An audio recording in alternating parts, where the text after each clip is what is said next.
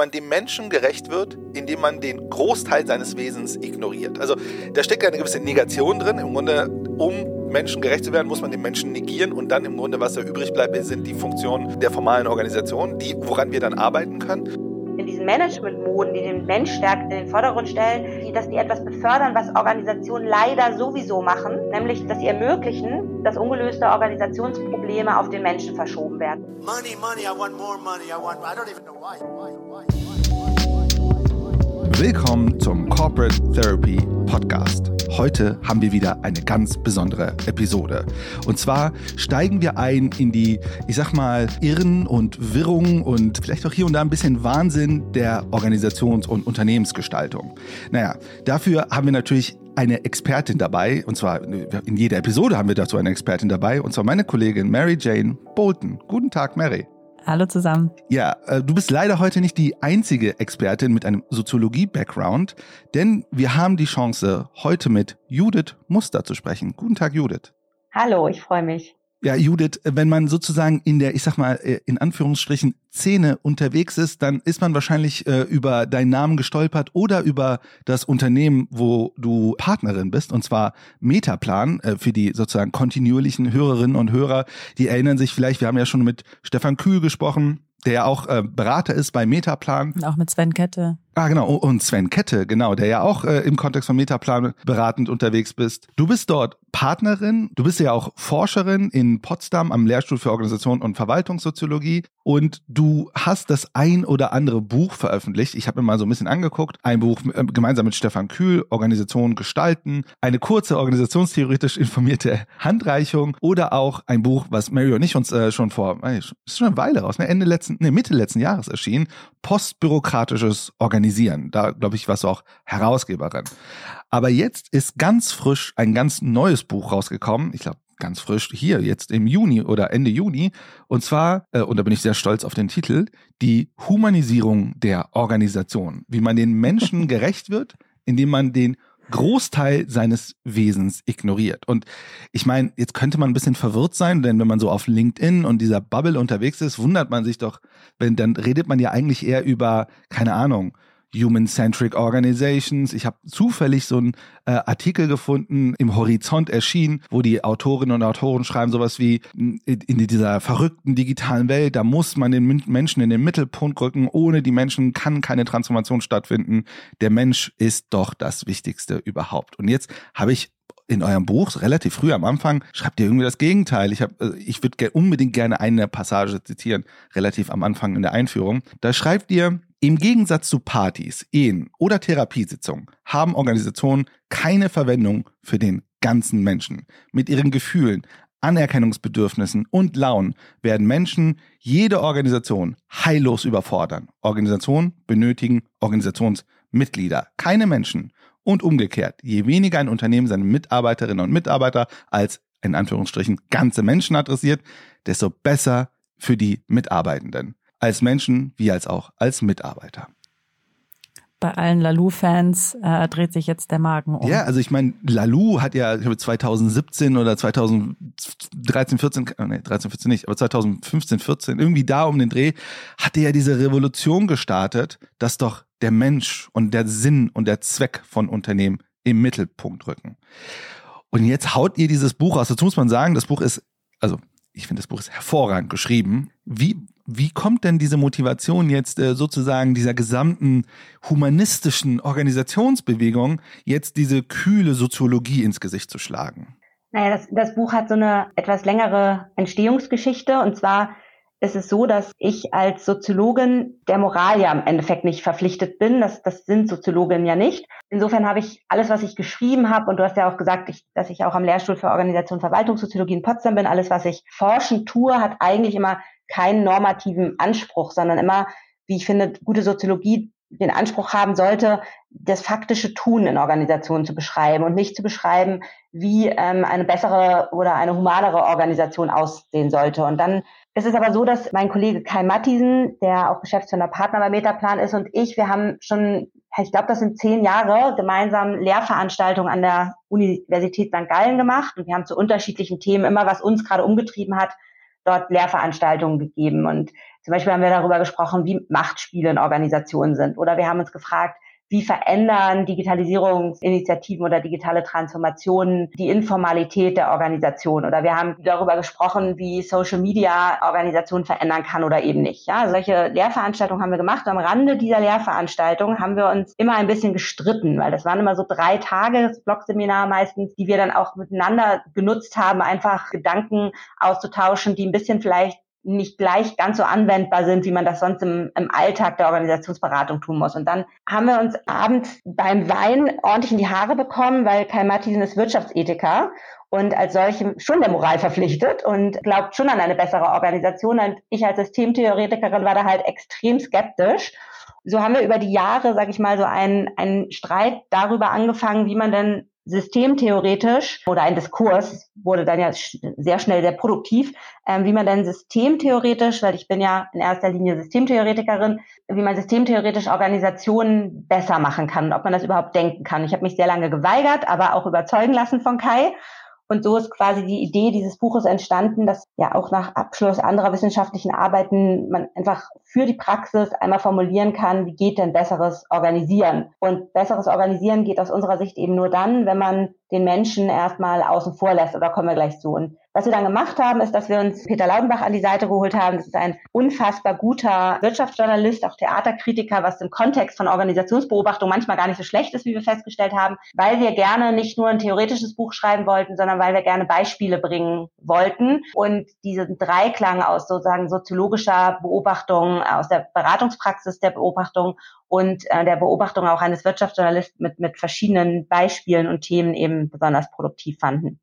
Ich glaube, dieses Wort Theaterkritiker, da musst du noch mal genauer drauf eingehen, weil ihr schreibt ja auch im Buch, dass Organisationen einiges gegebenenfalls gemeinsam haben mit, äh, mit dem Theater. Und im Theater spielt man natürlich Rollen ne? und jeder weiß, das ist eigentlich nicht in echt, aber äh, wir tun so, als ob. Wieso oder in welchem Kontext gilt das für Organisationen? Wie weit kann man diese Metapher stretchen quasi? Naja, ich glaube, man kann, man kann die relativ äh, gut strapazieren, wenn man sich halt anschaut, was so eine soziologische Beobachtung ausmacht. Ich habe es eben schon gesagt, sozusagen die empirische Realität in Organisationen abzubilden. Und wenn man wegkommt von so einem normativen Bild davon, wie Organisationen sein sollen, dann beobachtet man in Organisationen, und das haben wir ja auch in vielen Beispielen ausgeführt, tatsächlich wirklich sehr interessante Phänomene, die, die, die manchmal eben einem Theaterspiel gleichen. Also ich kann mal ein Beispiel machen, das ist so ein bisschen der Lieblingsfall der Organisationssoziologie, der Gewindebohrer-Fall. Ich weiß nicht, ob ihr den kennt. Das ist von zwei Organisationssoziologen geschrieben in den 60er Jahren, alter Fall. Das Schöne ist halt an diesem Fall, dass die, einer der beiden Soziologen da gearbeitet hat. Ja, das ist, das ist sehr selten, dass sozusagen Soziologen so tief in eine Praxis reinschauen. Und die haben äh, dann in einem Flugzeug, beim Flugzeughersteller, der Militärflugzeuge herstellt, hat der, haben die festgestellt, dass es immer wieder dazu kam, dass obwohl es quasi im Arbeitsvertrag verboten war, obwohl man dafür seinen Job verlieren konnte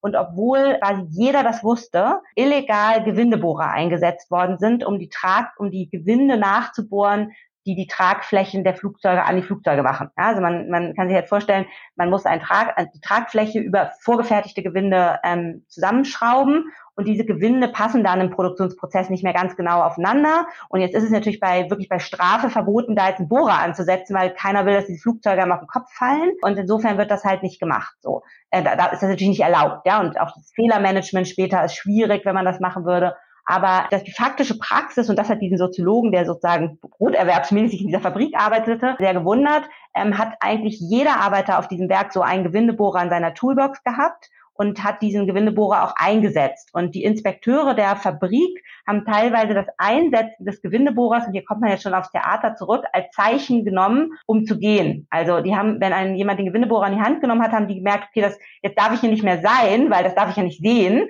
Deswegen sind die dann gegangen. Und was auch interessant war, das ist natürlich brauchbare Illegalität, ja, wie Luhmann das nennen würde. Es ist funktional für die Organisation, dass alle diesen Gewindebohrer einsetzen, aber es ist natürlich gleichzeitig mit der Formalstruktur nicht vereinbar.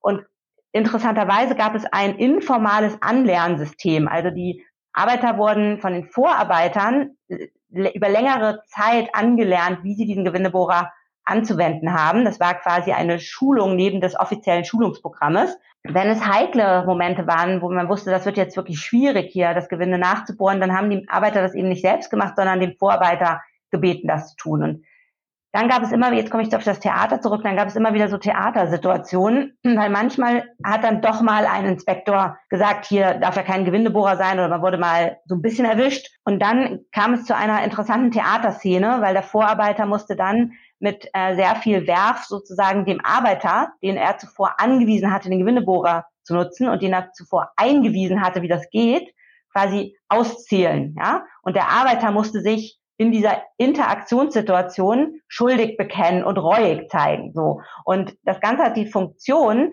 dass man die Informalität absichert. Also dass man nie zu stark in der Organisation denkt, jetzt darf man doch ähm, einfach den Gewindebohrer egal wie verwenden. Ja, also es musste immer noch so ein Sicherheitsnetz, sag ich mal, an persönlicher Beschämung oder an persönlicher Risiko geben, damit halt der Gewindebohrer nicht random überall eingesetzt werden konnte. So und das sind einfach finde ich, das ist so das diskutiere ich auch oft mit meinen Studierenden das Beispiel, das ist einfach ein unfassbares Theater, eine unfassbare schauspielerische Leistung, dann in dieser Strafsituation so dermaßen abzuliefern, dass quasi die Erwartungsstruktur wieder hergestellt ist, dass man eben eigentlich in diesem Gewindebohrer nicht anschaut. Und das ist jetzt ein Beispiel, das man nachlesen kann.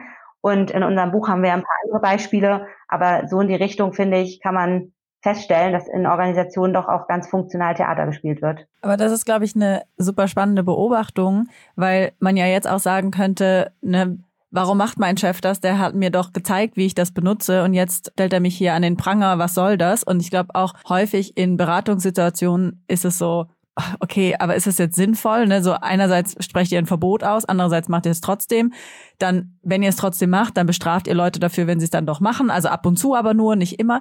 Und ich glaube, das ist eine Sache, die Systemtheorie sehr gut ähm, quasi verständlich macht, ist einfach diesen Blick auf, was für eine Funktion hat das. Und man kriegt damit so ein bisschen diesen Abstand zu, ne, ich muss jetzt nicht sagen, dieser Chef ist böse, sondern ne, in diesem System, welche Funktion hat das, dass er jetzt einmal jemanden rauspickt und, und äh, das quasi öffentlich äh, anprangert und dass diese andere Person jetzt aber ja auch nicht gleich gefeuert wird, sondern eben halt, ne, es war blöd, ne, machst du nicht nochmal, okay, gut, wir haben es jetzt alle gesehen, ähm, sondern eher in Funktionen zu denken als in, in Moral.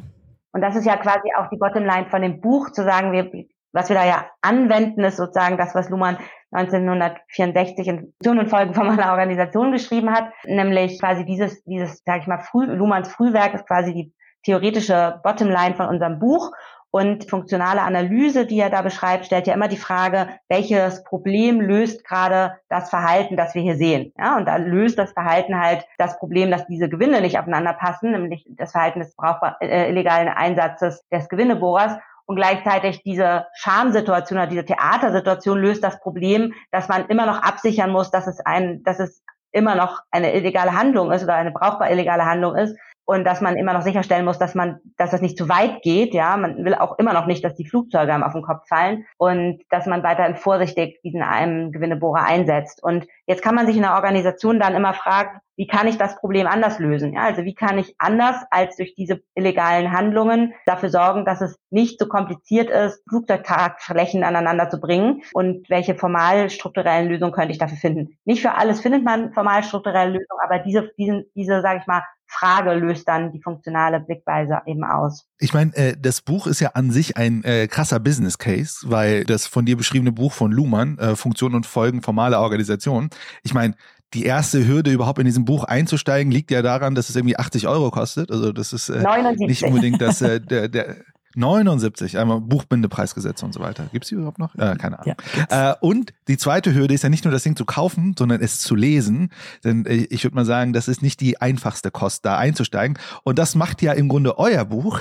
Ihr nimmt, ich sag mal, dieses, äh, ich würde sagen, Herausforderung, da den Einstieg zu finden und gibt bei mir eigentlich einen guten Einstieg. Das heißt, äh, zum halben Preis oder weniger als halb äh, und der einfache Einstieg. Aber was mich interessieren würde, ist noch mal einen Schritt zurück. Ich würde sagen, den Business Case müssen wir hier aufmachen. Äh, was mich interessieren würde, ist noch mal einen Schritt zurück. Und zwar, ich ich fand euren Titel doppelt interessant. Äh, erstmal den Untertitel, wie man dem Menschen gerecht wird, indem man den Großteil seines Wesens ignoriert. Also da steckt ja eine gewisse Negation drin. Im Grunde um Menschen gerecht zu werden, muss man den Menschen negieren und dann im Grunde, was da übrig bleibt, sind die Funktionen der formalen Organisation, die, woran wir dann arbeiten können. Und das ist ja schon sozusagen so eine Art systemtheoretische, soziologische Perspektive äh, auf die Organisation. Aber auch der Titel an sich ist ja irgendwie eine Negation. Die Humanisierung der Organisation. Also ich nehme mal an, ihr habt ein wenig, also meine These, und darauf will ich eigentlich hinaus, ist, dass das ja so eine Art, ich will nicht sagen, ironischen Charakter hat, aber schon seine Negation findet im aktuellen Kontext.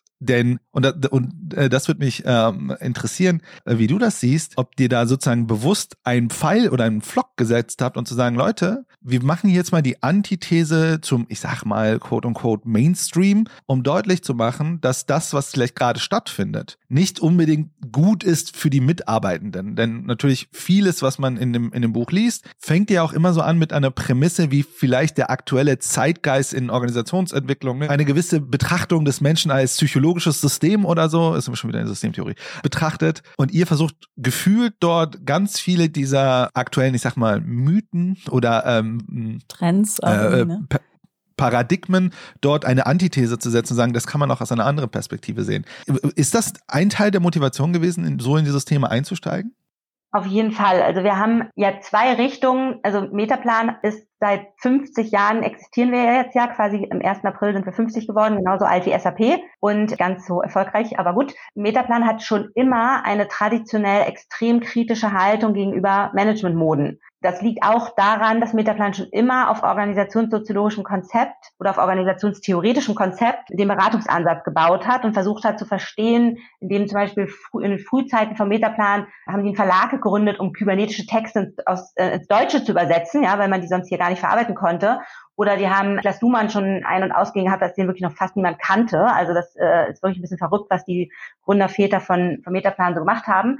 Das heißt, allein daher kommt schon diese Denke zu sagen, lass uns erstmal gucken, was, was wirklich hinter so einem Management-Hype steckt. Das ist die eine Linie und die andere Linie ist natürlich, dass ich selber Soziologin bin, dass alle bei Metaplan soziologisch denken, auch Kai, auch wenn er Wirtschaftsethiker ist, auf jeden Fall im Herzen einer der größeren Soziologen ist. Und daher sozusagen diese, diese Frage immer im Raum steht, was ist das, ähm, das, was ist die Organisation als organisiertes System jenseits von den Menschen so. Und dann ähm, haben, haben wir halt eine Beobachtung gemacht, nämlich dass in diesen in diesen Management-Moden, die den, den, die Menschen oder die Personen so stark in den Vordergrund stellen, eben etwas liegt, was Organisationen oder die, dass die etwas befördern, was Organisationen leider sowieso machen, nämlich dass sie ungelöst, dass sie ermöglichen, dass, dass ungelöste Organisationsprobleme auf den Menschen verschoben werden. Und das ist so ein bisschen der Kernidee des Buches, ist zu, sagen, wenn man aus organisationssoziologischer Perspektive in Organisationen wahrnimmt, dass Zurechnungen passieren auf den Menschen,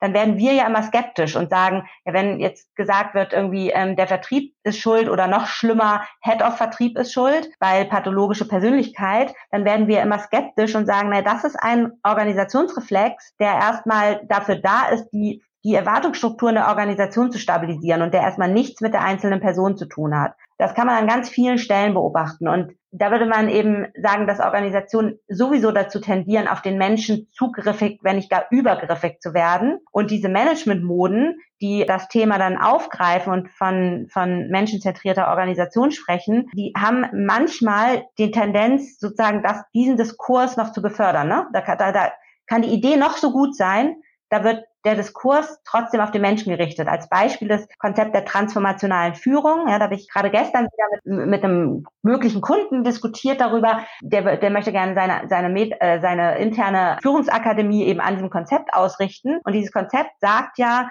dass Führende, wenn sie gute Führende sind, transformational Führende sind, das heißt, ihre Leute quasi so inspirieren und so begeistern von der, von der Arbeit, die sie machen sollen, dass die eine intrinsische Motivation bekommen, so. Und jetzt, jetzt kann man sehen, dass in Organisationen das Problem häufig ist, dass die Führungsmittel gar nicht da liegen, wo die Führung stattfinden soll. Also, dass man ein Mittelmanagement beobachten kann, das komplett ohne Führungsmittel versuchen muss, Leute irgendwie zu irgendwas zu bewegen. So, da kann man jetzt noch so transformational versuchen, unterwegs zu sein, wenn man nichts in der Hand hat, was man anbieten kann, wenn man nicht ausgestattet ist von der Organisation mit den richtigen Mitteln, dann ist das ein sehr, sehr, sehr, sehr schwacher Hebel, den man in der Hand hat. Und dann hilft dann natürlich das Konzept der transformationalen Führung dabei zu sagen, ja, wir müssen uns gar nicht angucken, wie die Führungs Mittel besser verteilt sind oder ob wir vielleicht die falsche Organisationsstruktur haben. Wir können einfach auf unsere Führungskräfte gucken und sagen, also ich überspitze jetzt mal und sagen, hey, einfach mal ein bisschen transformationaler werden, dann wird das auch so laufen. Und das finde ich so ein Connex, der nicht in Ordnung ist, weil man kann sehr lange die Organisation verbessern, bevor man auf die Menschen gucken muss. Aber Judith, ich frage jetzt mal ganz doof. Warum ist denn das nicht in Ordnung? Also das wäre doch eigentlich total toll für mich als Führungs als Top-Führungskraft, wenn ich denen nicht irgendwelche Mittel in die Hand geben möchte. Ich möchte doch, dass Leute intrinsisch motiviert sind. Ich will doch gar nicht, dass die, also wenn sie Führungsmittel dafür brauchen und dann wird das am Ende noch irgendwie eine Aushandlung oder sonst irgendwie transaktional äh, und dann machen die Leute das ja gar nicht aus Motivation. Das ist doch blöd. Ich will doch eigentlich, dass alle voll motiviert sind.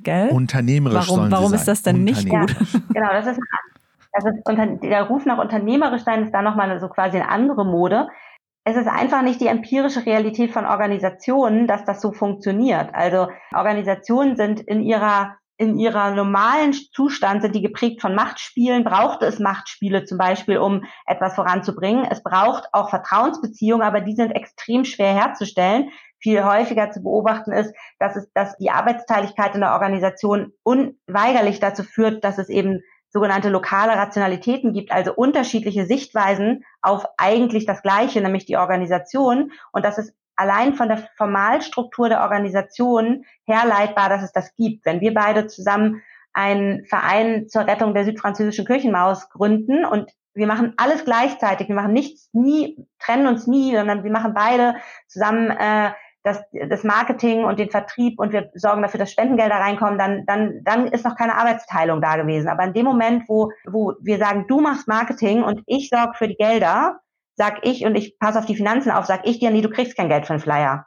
Ja, und ich, und dann sagst du, das, dann kann ich doch aber keine neuen Leute gewinnen. Und dann sag ich, ja, aber äh, meine Logik ist, dass ich auf unsere Kasse aufpasse und dann tue ich das auch. Das heißt, das, was man in Organisationen mit der Ursünde der Arbeitsteilung vollzieht, ist eben nicht mehr ein gemeinsamen Blick auf das Ganze. Ja, André Kieserling, auch ein Soziologe, sagt immer, an der Stelle, das, das, das Ganze ist weniger als die Summe seiner Teile, wenn man die Arbeitsteilung erstmal hinter sich gebracht hat. Und dann ist eben nicht mehr so einfach über die persönliche Motivation das Ganze auch integrierbar. Ne? Es ist einfach kein Gestaltungsmerkmal für alles, sondern im Grunde genommen sind Organisationen dann eben wilde Gebilde, in denen es zu Machtspielen kommt, in denen Misstrauen nahe liegt, in denen unterschiedliche Positionen da sind. Und das ist der Blick, der, sage ich mal, empirisch sinnvoll ist, weil der andere ist, ist sehr normativ geprägt und davon geprägt von, ja, von dem vielleicht guten Wunsch und Anliegen, dass man Organisationen schafft, in denen das nicht so wäre, die gibt's aber nicht. Und deswegen ähm, verschleiern für mich diese Art von Konzepte das, die empirische Realität und führen dann eher zu Zynismus bei den Leuten, bei denen man versucht, sie umzusetzen. Das ist jedenfalls meine Erfahrung. Weil ich glaube, äh, da, da mit dem Zynismus sprich, äh, sprichst du ja eigentlich ein ganz spannendes äh, Konzept. Im Grunde, das ist ja so eine Art Coping-Mechanismus der Organisation, um mit diesem, also wenn man es jetzt böse meinen würde, dass Organisationen jetzt immer diesen starken Pathos aufbauen, dass doch Mitarbeitende ein gewisses Ideal entsprechen sollen und ich sag mal so, ide so äh, menschlichen Idealen zu entsprechen, ne, diesem Superman zu entsprechen, ne, wir machen halt Fehler, ne? Und ich glaube, irgendwie müssen sich ja auch Mitarbeitende äh, ähm, schützen, also äh, sozusagen kognitiv oder geistig. Und dann fällt ja genau dieser Zynismus, äh, kommt ja dieser Zynismus dann vor, ne? Oder äh, dann beschweren sich gerne Führungskräfte ja über den Flurfunk und so weiter und so weiter. Und ich finde halt, ne, da, da schwingt in dem Buch ja immer sehr viel mit dieser Abrechnung mit sehr vielen Themen, die in den letzten Jahren gefeiert wurden. Ne? Zum Beispiel schreibt ihr an einer Stelle, äh, ne, sichtbar wird, dass zum Beispiel in den beliebten Phrasen Mitarbeiten brauchen nur das richtige Mindset. Die Funktion solcher Aufforderungen äh, ist durchsichtig. Damit drücken sich Organisationsverantwortliche für ihre eigenen Aufgaben, die Arbeit der Mitarbeitenden gut zu organisieren. Und ich finde dieses Mindset-Thema ziemlich exemplarisch. Und äh, Mary und ich hatten mal eine Diskussion darüber in irgendeiner Episode, wo wir, ähm, wo ich so ein bisschen diese These hochgeworfen habe. Wir kommen ja eigentlich aus so einer, also wenn man es jetzt versucht, historisch irgendwie herzuleiten, äh, so, so äh, amateurhaft, wir kommen ja eigentlich aus so einer Logik von so diesem, diesem Taylorism, ne, diesem Taylorismus, das dann im Grunde ja, sagen wir mal, sehr mechanisch auf die Organisation schaut, wenn man sozusagen jetzt diese Begrifflichkeiten benutzen will. Und davon wollen sich ja so moderne Organisationsgestalterinnen und Organisationsgestalter so distanzieren, dass man sagt, ey, wir müssen ja weggehen von dieser sehr der Mensch als Ressource und bla bla bla und äh, man muss die Selbstwirksamkeit und so weiter und so weiter aufbauen. Und Mary und ich hatten mal diese Diskussion, dass dieses Thema ja eigentlich heute, also dieses, ich weiß gar nicht, ob dieses normative nicht in Wirklichkeit nicht normativ ist, sondern eigentlich ideologisch ist. Dass im Grunde da ja diese Ideologie mitschwingt und wenn man jetzt äh, einen Schritt aus der Systemtheorie zur Seite geht äh, in die Soziologie und sowas wie sich anguckt, sowas wie Andreas Reckwitz, der sagt, ja, wir leben ja heute im Grunde in so einem spätmodernen Kapitalismus, wo ja im Grunde die Mitarbeitenden immer wichtiger werden im Sinne von so kognitive Arbeit, geistige Arbeit. Ähm, das hat ja auch schon der, Dr äh, der Drucker gesagt. Und das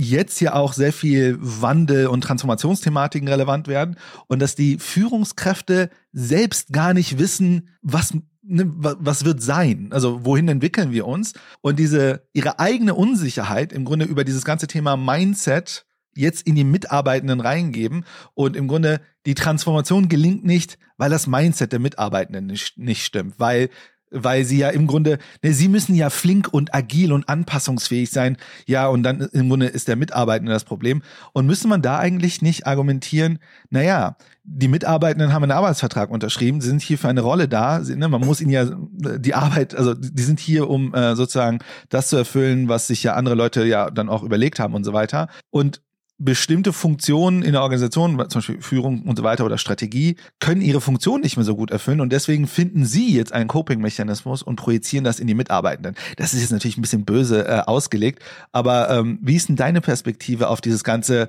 Mindset und wir projizieren eigentlich den Fehler jetzt zurück in den Mitarbeitenden? Genau, also ich würde es ein ganz bisschen anders formulieren, weil ich auch da nicht sagen würde, die bösen Führungskräfte, sondern ich würde sagen, das ist ein typischer organisationaler Mechanismus, der in diesem Fall von den Führungskräften exekutiert wird. Das äh, kann auch umgekehrt so laufen, dass die Mitarbeiter da sitzen und sagen, die Führungskräfte sind halt die da oben toxisch ja. oder was auch immer, genau. Und das ist ja, das geht ja in alle möglichen Richtungen so. Und ja. ähm, wir haben, wir haben in, dem, in dem Buch das mal versucht zu sortieren, in diesem schönen Kapitel, warum sachlich, wenn es auch persönlich geht, und haben gesagt, wir haben drei verschiedene, sag ich mal, ähm, Mechanismen für, für, für das, was du Coping nennst, sozusagen identifiziert. Das eine, und das ist so ein bisschen das, was du gerade angesprochen hast, ist so ein bisschen, es, es, haben wir Psychologisierung genannt. Ja, also man, man entdeckt einen Fehler und man, man sucht jetzt nicht in der Organisationsstruktur, in der nicht funktionierenden Strategie, in der schiefliegenden Aufbauorganisation oder den nicht definierten Abläufen, ja, oder den fehlenden Zuständigkeiten, sondern man sagt, wie du es gerade vorgemacht hast, die Mitarbeitenden haben nicht das richtige Mindset. Also man,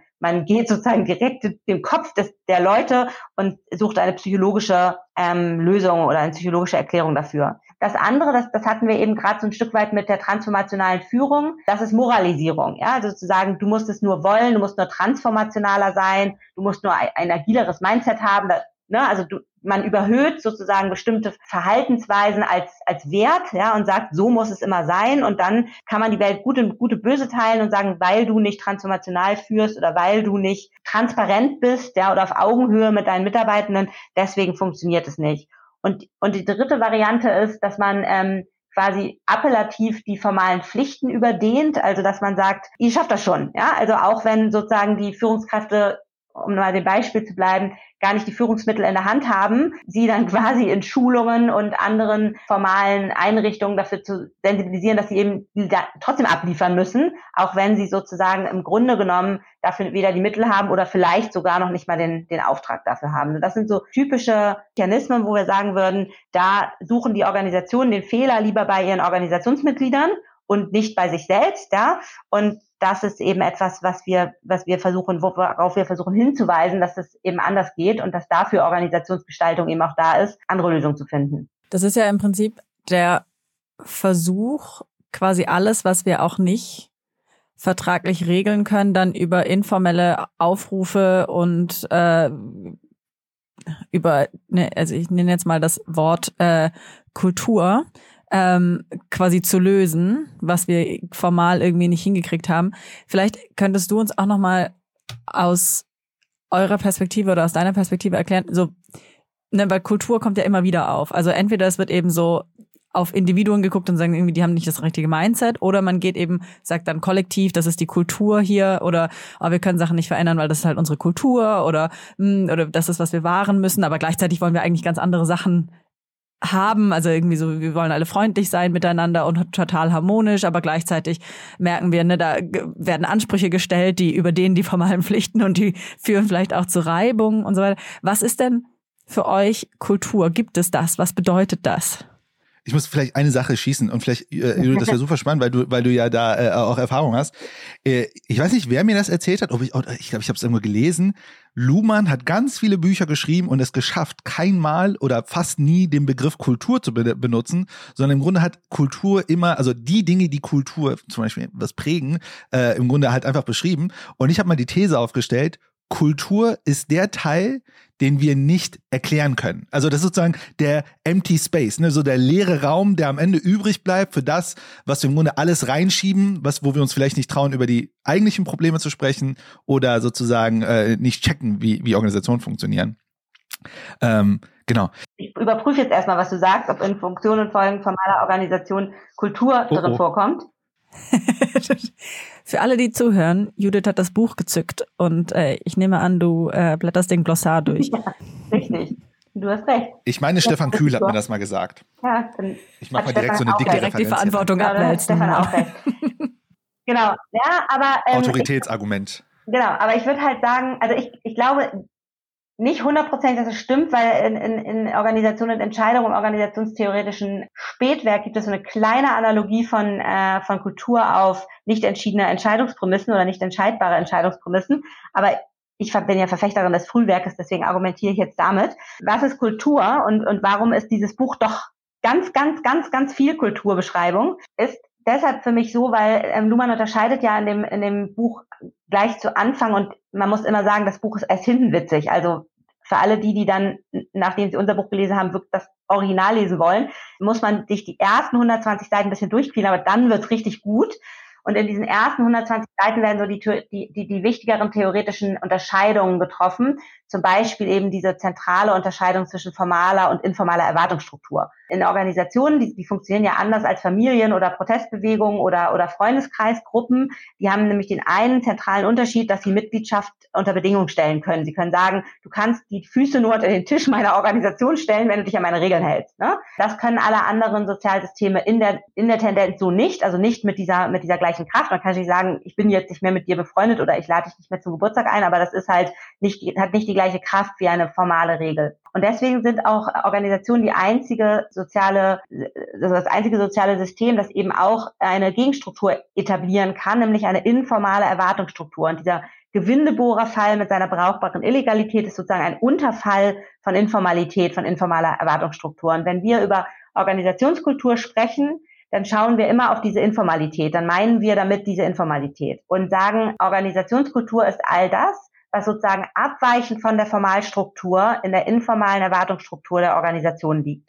Und dann kann man sich anschauen, was Luhmann hier alles geschrieben hat. Und das haben wir ja dem Buch auch aufgenommen. Er schreibt dann eben zum Beispiel von äh, Klickenbildungen, ja, von strategischen und äh, selbst Selbstachtungsklicken, die in Organisationen dafür da sind, quasi die, die Selbstachtung wiederherzustellen, wenn man offiziell gedemütigt worden ist von der Chefin oder dem Chef zum Beispiel ein Meeting, ja, dann trifft man sich danach an der Kaffeemaschine oder über Slack oder, oder Teams, ja, und lästert darüber, wie schrecklich dieses Meeting wieder war und wie furchtbar dysfunktional das ist. Und in diesem kollektiven Akt der, der, der Lästerei sozusagen stellt man die Selbstachtung wieder her und ist dann wieder arbeitsfähig, ja, hochfunktional für die Organisation. Und ähm, oder auch Kollegialität als Phänomen, ja. Äh, Kollegialität ist, ist ähm, wie, wie man in der Systemtheorie sagt, eine Art ähm, Intimität ohne Wärme, ja, also eine, eine Form von ähnlich wie eine Freundschaftsbeziehung aufgebauter Beziehungsstruktur, die eben nur für die Organisation gilt und für alle, die da sind. Das merkt man dann immer, wenn jemand geht, man denkt halt, man ist befreundet, aber sobald diese Person aus der Organisation austritt, kühlt diese Freundschaft ganz schnell ab. Und ähm, dann merkt man eben, es war doch keine Freundschaft, sondern es war Kollegialität. Und das ist ein starker Mechanismus, der eben Fehler der Formalstruktur dadurch aus, ähm, auf, aufweicht oder ausgleicht, dass zum Beispiel Konkurrenzverhältnisse entschärft werden. Ja, eigentlich müsste in der Organisation jeder jedem bekriegen, damit man die wenigen Plätze da oben bekommt. Aber über diesen vom, ähm, informalen organisationskulturellen Mechanismus der Kollegialität wird das eben wieder ausgeglichen. Und so beschreibt Luhmann eben, wie sozusagen jenseits der formalen Strukturiertheit in der Organisation, der Organisation sozusagen durch die Menschen, ja, und das ist ja auch der Move, den wir in dem Buch machen, durch die Personen in der Organisation quasi die Formalstruktur immer wieder repariert wird, wie der Mensch in Anschlag gebracht wird, um die Probleme der Formalstruktur auf der organisationskulturellen, auf der informalen Seite immer wieder zu reparieren. Und das kann sich als Struktur etablieren, also richtig als formal, informale Erwartungsstruktur, also wie zum Beispiel alle nutzen den Gewindebohrer, ja, oder ähm, andere schöne brauchbare Illegalitäten oder eine kollegiale Struktur, die für alle Mitarbeitenden in der Organisation gilt. Und das kann aber auch in Einzelinteraktionen passieren. Ja, also man hat zum Beispiel die, die Situation, dass man häufig beobachten kann, dass über Scherze von hierarchisch hochstehenden Personen eher gelacht wird. So, da siehst du halt, dass sozusagen Scherz als Mechanismus und Hierarchie gekoppelt wird. Und das macht es dann in, in, in Einzelinteraktionen halt schwierig. Und auch da muss man dann wieder ausgleichen über zum Beispiel hinterher, na, so witzig war das auch nicht. Und du weißt ja, ich habe nur gelacht, weil und so weiter, ja, damit man seine eigene Schauseite, seine eigene ähm, Selbstdarstellung wieder in den Griff bekommt. Und das ist eben das Kluge an Luhmanns Buch, dass er eben diese organisationskulturellen Themen vielleicht nicht unter dem Begriff Organisationskultur, aber sehr im Detail beschreibt und eben zeigt, und so heißt eben auch eins seiner, seiner hinteren Kapitel, für das muss ich jetzt nicht im Buch blättern, das heißt vom, vom Überleben und Verfall elementarer Verhaltensweisen. Ja, das ist eins der hinteren Kapitel. Er beschreibt die ganze Zeit, wie Organisation eigentlich eben nicht auf den Menschen angewiesen ist, ja, und dann sagt am Ende, und dann funktionieren ja Organisationen leider empirisch nie so, wie sie funktionieren sollen. Und deswegen kommt der Mensch ja doch wieder rein und deswegen überleben diese elementaren Verhaltensweisen, die außerhalb von Organisationen denn so wichtig sind. Achtung und so weiter, Taktgefühl, ja, die überleben dann eben doch in der Organisation, aber unter anderen Vorzeichen. Und das ist der, der große Unterschied. Und deswegen ist das ganze Buch eine Beschreibung von Kultur, ohne das Wort zu verwenden. Zum Glück. Zum Glück. Zum Glück. Ich hätte, ich hätte ja so ein, ähm, wir sind auch in unseren Projekten, würde ich sagen, sehr strukturiert und äh, ähm, ja, sagen wir äh, sehr strukturiert unterwegs und äh, versuchen im Grunde genau die Mechanismen und Wirkendinger und so weiter auszuarbeiten.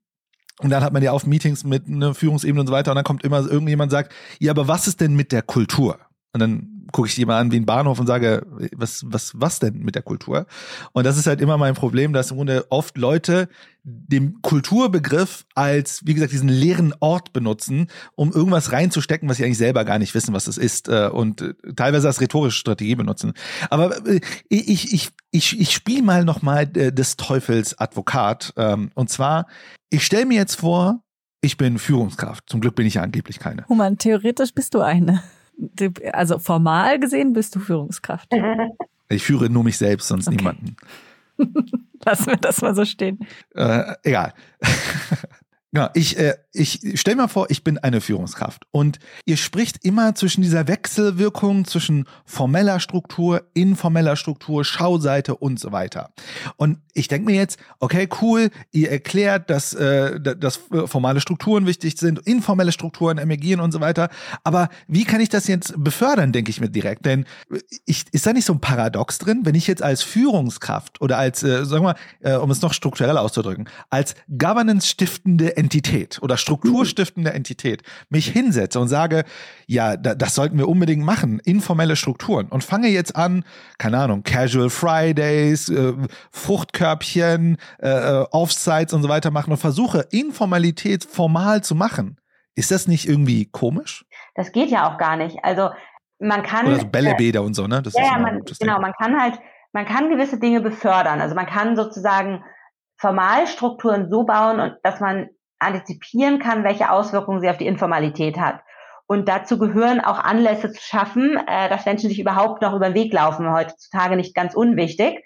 Denn Informalität ist dadurch gekennzeichnet, dass sie sehr, sehr schwer schriftlich geht. Ja, das heißt, da, wo man jetzt im Moment viel Homeoffice-Situationen hat, ist es eben schwieriger, Informalität herzustellen. Und wir haben ja gerade in einer Studie zu mobiler Arbeit eben auch gezeigt, dass das, dass das ein zentraler Grund ist, warum Leute wieder ins Büro gehen, ist eben, um diese informalen Strukturen wieder zu haben, die eigentlich notwendig sind, um gute Arbeit zu leisten. So. Das heißt, also solche Artefakte wie äh, wir nehmen jetzt alle die Krawatte ab oder wir haben alle einen Tischkicker oder wir ähm, kleben uns im Digital Office Moos an die Wand, das, das hilft natürlich gar nicht für die, äh, für die Etablierung der, der Organisationskultur aber eben Anlässe schaffen, bestimmte Räume, Diskursräume eben auch zu initiieren und auf mündliche, also mündliche Kommunikation zu setzen, kann eben schon, kann eben schon erste Schritte sozusagen auslösen. Aber grundsätzlich ist es so, dass wir eben da sagen würden, dass das eben in der Informalität sehr stark sich um nicht entschiedene und auch teilweise nicht entscheidbare Entscheidungsprämissen handelt, also Organisationsstrukturen, über die man gar nicht so einfach entscheiden kann, ich, weil man auch gar nicht weiß, wer sie entschieden hat. Ja, also ich mache mal ein Beispiel. Ich habe nach dem Abi in der äh, Werbeagentur gearbeitet, äh, als ich meinen Studienplatz gewartet habe und als ich am ersten Tag vertragsgemäß um 18 Uhr nach Hause gehen wollte, sagte die Empfangsdame zu mir, nach halben Tag Urlaub eingereicht. Und da habe ich relativ schnell verstanden, dass man um 18 Uhr in dieser Werbeagentur halt offensichtlich nicht nach Hause ging, auch wenn das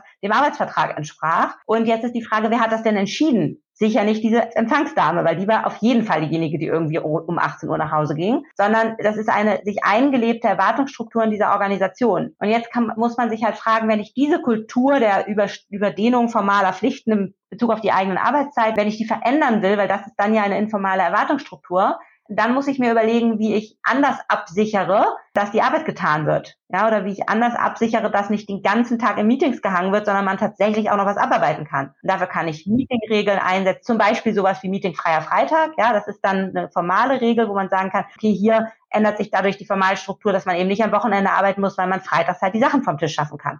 Jetzt banales Beispiel, ja. Aber äh, das, das sind dann schon Entscheidungen, wo ich über die Formalstruktur die Informalität beeinflussen kann ich glaube, vielleicht an diesem meetingfreien Freitag wird für mich eine Sache interessant, äh, und das ist ja eine Frage an dich, was man ja machen kann, weil, weil das ist ja so eine Art, ich sag mal, Eingriff in Quotes in Wertschöpfungslogiken.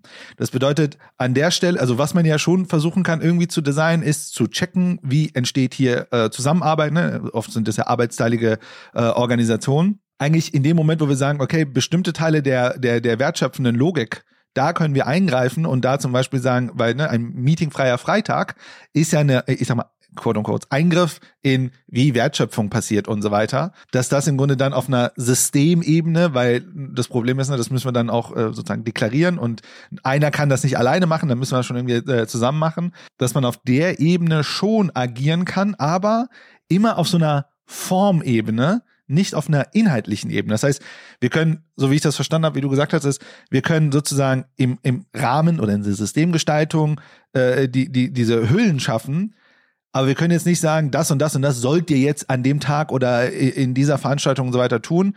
Das emergiert sozusagen von selbst. Habe ich das richtig verstanden? Nein, man hat halt, also wenn man sich das anschaut, hat man immer nur organisationsgestalterisch den, den Hebel der Formalstruktur und davon gibt es ja drei verschiedene Sorten. Man kann über Kommunikationswege entscheiden, also über die Arbeitsteilung, wer redet mit wem, wie, wie sind die Hierarchien, wie sind Projektzusammenhänge. Man kann über die Programme entscheiden, welche Ziele richtet man sich aus, welche Routinen will man haben und man kann Personal verschieben. Ja, das sind sozusagen, das sind sozusagen die drei großen Hebel. Aber um es jetzt mal nicht so an so einem kleinen Beispiel festzumachen, wir haben in dem Buch ja auch, vielleicht wird das dann nochmal deutlicher, wie man eingreifen kann. Wir haben in dem Buch ja auch dieses Thema äh, der der Einführung von Gruppenarbeit in einem äh, großen Betrieb thematisiert oder als Beispiel gebracht, wo sozusagen Gruppenarbeiter mit einer unfassbaren Führungsspanne von 1 zu 800 also vorher gab es diese Führungsspanne und dann wurden Gruppen eingeführt und die Gruppenarbeiter haben sozusagen, äh, die Gruppenleiter haben sozusagen immer so 25 Leute unter sich gehabt, bis 50, also je nachdem, ob man den stellvertretenden Gruppenleiter mitzählt oder nicht.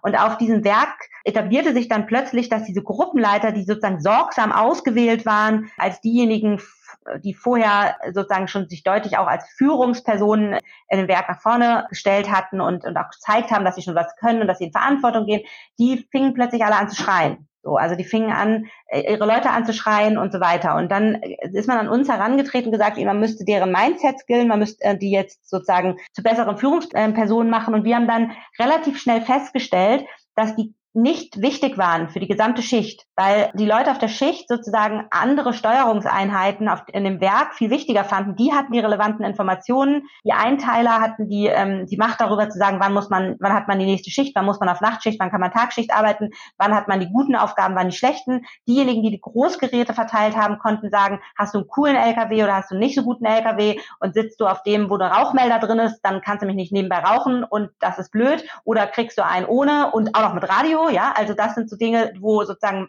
um wichtige Dinge gerungen worden ist, ja. Was für Informationen kriegst du frühzeitig, damit du dich gut auf deinen Job vorbereiten kannst? Wie schnell werden die durchgesteckt, die Informationen? Wird auch mal das Handy genommen, um, bevor es sozusagen ähm, durch die Funke geht und offiziell ist, damit du schon mal dich vorbereiten kannst und deine Truppe. All diese Informationen hatten diese Gruppenleiter eben nicht sondern die waren über die äh, über das Werk verteilt und die Leute auf der Schicht haben sich hier halt zusammengesammelt. Sie hatten aber die Aufgabe, ihre Mitarbeitenden für, zur Arbeitssicherheit zu zwingen. Ja, also setz den Helm auf, steig ab 50, äh, wenn ab 50 Zentimeter Aufstieg, also wenn du auf etwas steigst, das höher als 50 Zentimeter ist, ziehe deine persönliche Schutzausrüstung an und sie mussten die Qualität absichern. Aber dafür hatten sie nichts in der Hand. So.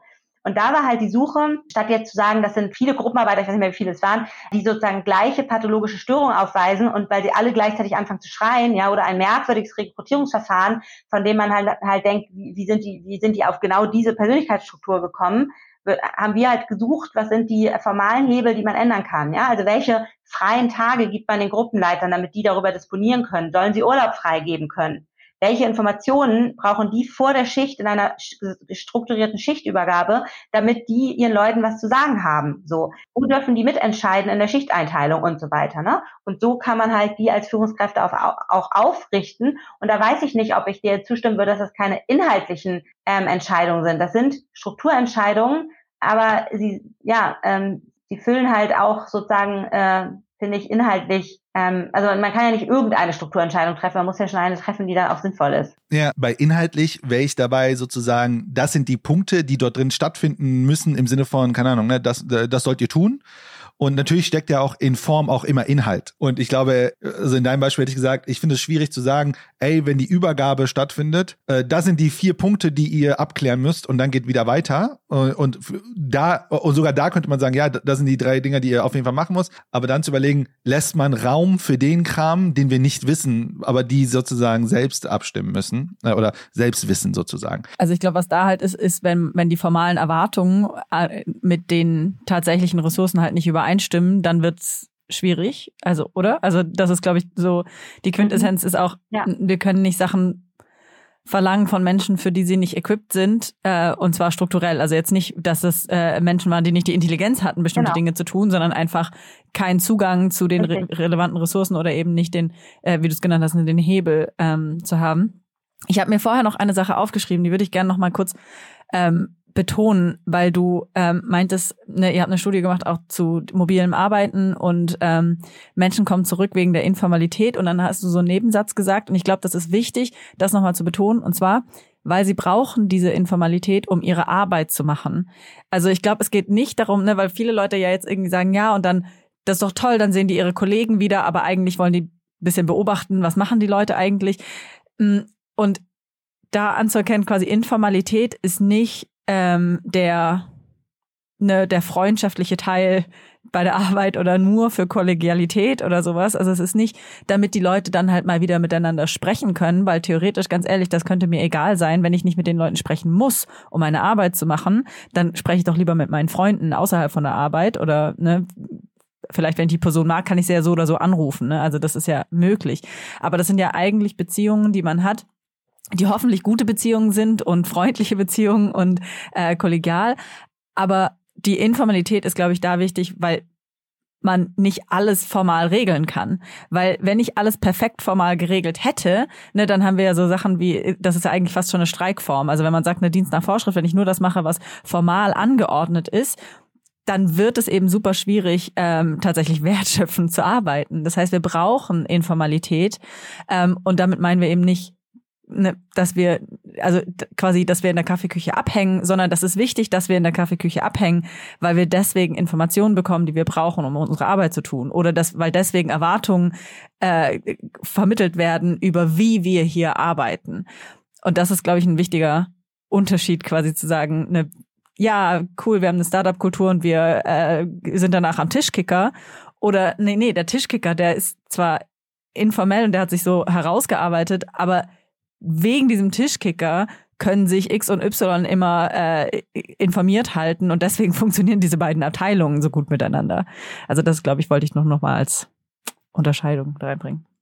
Genau, also ich meine, das ist, glaube ich, das Nicht-Normative oder das Empirische an der Soziologie, ist zu sagen, es gibt, also äh, man kann aus der soziologischen Perspektive nicht eine perfekte Organisation beschreiben. Man muss, man sieht immer, dass es imperfekte ähm, Organisationsstrukturen gibt, die scheitern sozusagen an der Realität, an der empirischen Realität. Und diese, diese Informalität, diese Kultur, die die gleicht sozusagen die, die Dysfunktionalitäten der Formalstruktur wieder aus. Ja? Also zum Beispiel, dass sie gar nicht so schnell anpassbar sind, wie sich die Welt ändert, ja, oder dass sie vielleicht widersprüchlich sind. Ja? Also es gibt sehr viele widersprüchliche Formalstrukturen in der Organisation. Alleine der, die, die, die Bedingungen, hohe Qualität bei schneller Lieferung zu machen, ist einfach an sich ein Widerspruch. So meistens geht nicht beides und die ein, und die ähm, die EntwicklerInnen sozusagen von äh, irgendeinem Gegenstand, den sie äh, schnell und gleichzeitig qualitativ hochwertig produzieren sollen, die müssen sich dann in, im Alltag entscheiden. Mache ich das eine oder mache ich das andere? Und daraus entwickelt sich dann eine informale Erwartungsstruktur. Das heißt,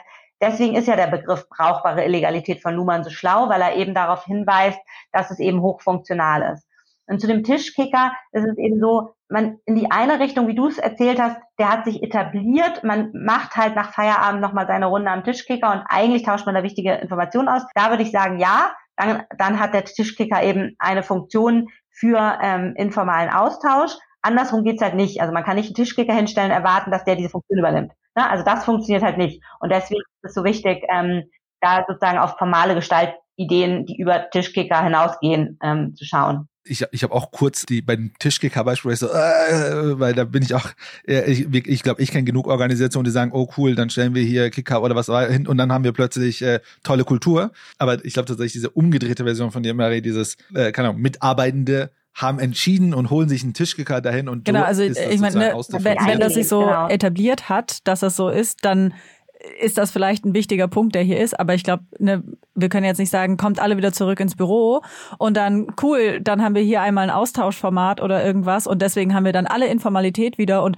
dann sind alle Leute happy und arbeiten glücklich. Ich glaube, das ist so ein bisschen so ein Trugschluss. Ja, ein anderes Beispiel zum Beispiel ist für quasi Vorarbeiter an einem Werk, die haben es sehr schwer, die richtigen Leute auf die Schicht zu bekommen, weil einfach die Krankheitsquote sehr, sehr hoch ist, weil es ein sehr harter Job ist auf diesem Werk. Und gleichzeitig haben sie halt, müssen sie dann halt immer mit anderen Schichtkoordinatoren sozusagen über die Schichten hinweg tauschen.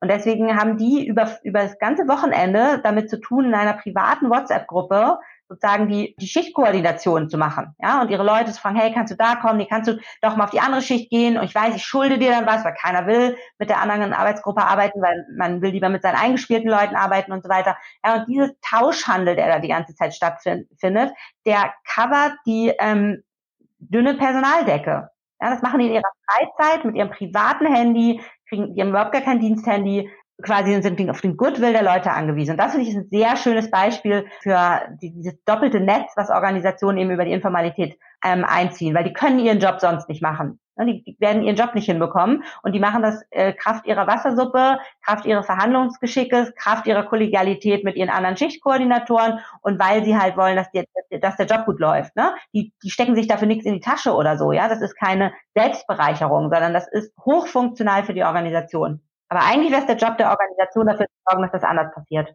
Ja, und jetzt, äh, für mich öffnen sich gerade drei Wege. Ich schlag mal einen davon jetzt einfach mal ein. Man kann gewisse Trends beobachten, vielleicht flachen die auch schon wieder ab, von, ich sag mal, alternativen Organisationsformen, die äh, insbesondere den Menschen in den Mittelpunkt stellen wollen und so weiter. Sowas wie Holacracy zum Beispiel, was ja so gefühlt würde ich sagen, Holacracy geht im Grunde so einen Weg einer radikalen Formalisierung ähm, und so weiter. Und hast du beobachtet oder hast du da eine Erkenntnis, weil ihr schreibt ja auch im Buch ein wenig, äh, äh, ja, ihr habt ein Kapitel oder ein paar Seiten über Holacracy geschrieben. Wie sind denn jetzt diese Formen, die jetzt im Grunde ja sagen, okay, dann gehen wir jetzt in eine sehr, star äh, sehr, sehr krasse oder vielleicht auch sehr starre Formalisierung von Organisationen, wo sich vielleicht ja solch sowas, was du ja gerade beschrieben hast, eher schwerer ausdifferenzieren oder äh, funktionieren die doch ganz gut? Diese Organisationsform meinst du? Also ich würde sagen, das, das macht alles gar keinen Unterschied. Also ähm, es sind immer alles gleich schlechte Lösungen. Also wenn man sich jetzt anschaut, man, man baut eine extrem funktionale Organisation, man hat extreme Silos, ähm, es gibt äh, für jeden Fachbereich eine spezielle, spezielle Abteilung sozusagen. Da würde man sagen, hat man eine funktional äh, stark differenzierte terroristische Organisation gebaut, in der ein starkes Expertentum möglich wird, ähm, und in der man sich auf seine Hauptkernaufgabe konzentrieren kann, ohne dass man crossfunktional von Störgeräuschen der Nachbarabteilung abgelenkt wird. Ja, also hocheffizient. Problem, es kommt zu extremer Silobildung, weil, die, weil man sozusagen wirklich, gar, weil man die Ziele, an denen man gemessen wird, vielleicht sozusagen wirklich extrem auf seine eigenen Expertentum ähm, oder auf der eigenen Fachabteilung ausgerichtet hat. So. Dann kann man sagen, okay, was, was hat man versucht ähm, anders zu machen? Man hat versucht, mit der Matrix-Organisation ähm, sozusagen dagegen zu arbeiten und zu sagen, es gibt eben Querschnittsfunktionen, ähm, zum Beispiel Märkte, die ähm, über die Fachabteilung hinweg ähm, ziehen. Ja, Vorteil, man kann nicht mehr so stark in Silos denken. Nachteil, wenn die Konflikte, Ressourcenkonflikte zum Beispiel, nicht, nicht gut moderiert werden an der Spitze, dann werden sie ungelöst in die Knotenpunkte der Matrix gespült und außerdem bildet eine Matrix auch nie alles ab. Das heißt, empirisch bräuchte man immer einen 3D-Drucker, um Matrixorganisationen auszudrucken, weil sich da überall so Querfunktionen noch einbauen und irgendwie alles wird ganz kompliziert. Und bei Holocracy ist es ähnlich. Und ja? Verantwortung, oder? Verantwortung verteilt. Ja. Ich frage mich gerade, weil, weil, weil das Matrix-Beispiel, hm, wir haben ein paar Unternehmen gearbeitet, die schon sehr lange auch in Matrix äh, rum sind.